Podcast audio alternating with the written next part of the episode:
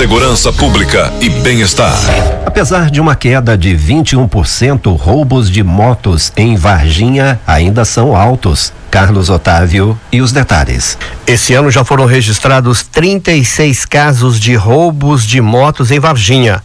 De acordo com a polícia, a principal causa ainda é a falta de cuidado por parte dos proprietários desses veículos. Vamos contatar agora o tenente Geudiel Torga, ele é comandante de pelotão da 55ª Companhia da PM, que é responsável pelo policiamento em Varginha, ele tem mais detalhes.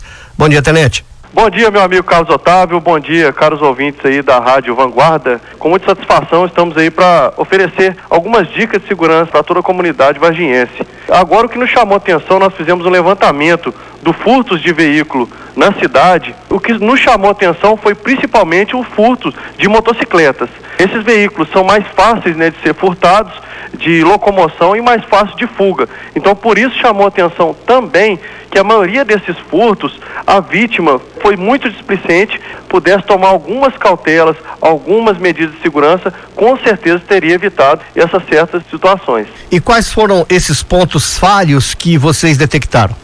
Dentre esses furtos de motocicleta, a principal causa desses furtos, com essa vida corrida desse cotidiano nosso, as pessoas ali nessa rapidez de querer fazer as coisas muito rápido, deixa chave na ignição e capacete no retrovisor. Para você ter uma ideia, de 36 veículos furtados nessa data que a gente apurou, seis desses veículos as pessoas deixaram né, a chave na ignição e o capacete no retrovisor ali, facilitando a vida do infrator ali, dando aquela oportunidade para ele furtar a motocicleta.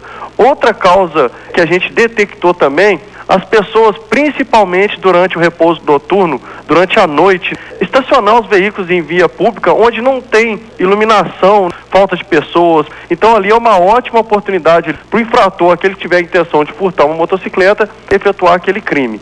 E dessas 36 que foram roubadas esse ano, quantas foram recuperadas? 18 motocicletas foram recuperadas aí pela Polícia Militar em Varginha. E como vocês conseguiram chegar até essas motos roubadas? Então, a maioria dessas motocicletas, lembrando, ressaltando aqui, grande parte mesmo dessas motocicletas são motocicletas que têm mais de 10 anos de produção.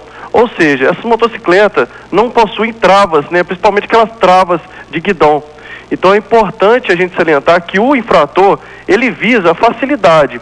Então, é importante que o proprietário, ao adquirir uma motocicleta, ele primeiramente ele pense na sua segurança. Se ela não tiver aquela trava que vem de fábrica, ele procurar ir no mercado, é uma coisa bem barata de adquirir e uma simples corrente, né, um cadeado ali na roda, ali passando na moto, ela pode prevenir o furto ali, a facilidade do infrator.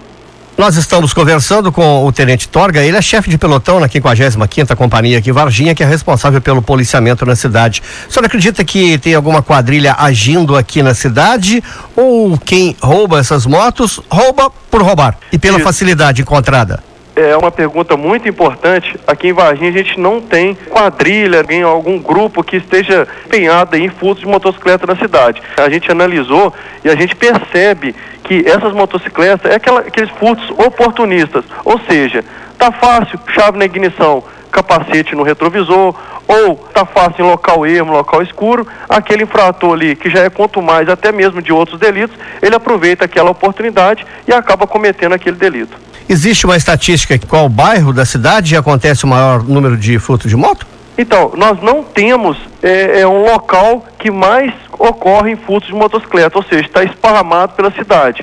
E lembrando que aquela ocasião faz o ladrão, né? É a oportunidade. Então, onde que o proprietário da motocicleta deixar essa motocicleta ali com chave na ignição ou sem nenhum tipo de dispositivo de segurança, alarme, travas, aquele infrator que estiver transitando naquele local, ele vai fazer aquele furto da motocicleta. Tenente Jediel Torga, obrigado pela participação aqui no Jornal de Vanguarda. Obrigado, estamos à disposição.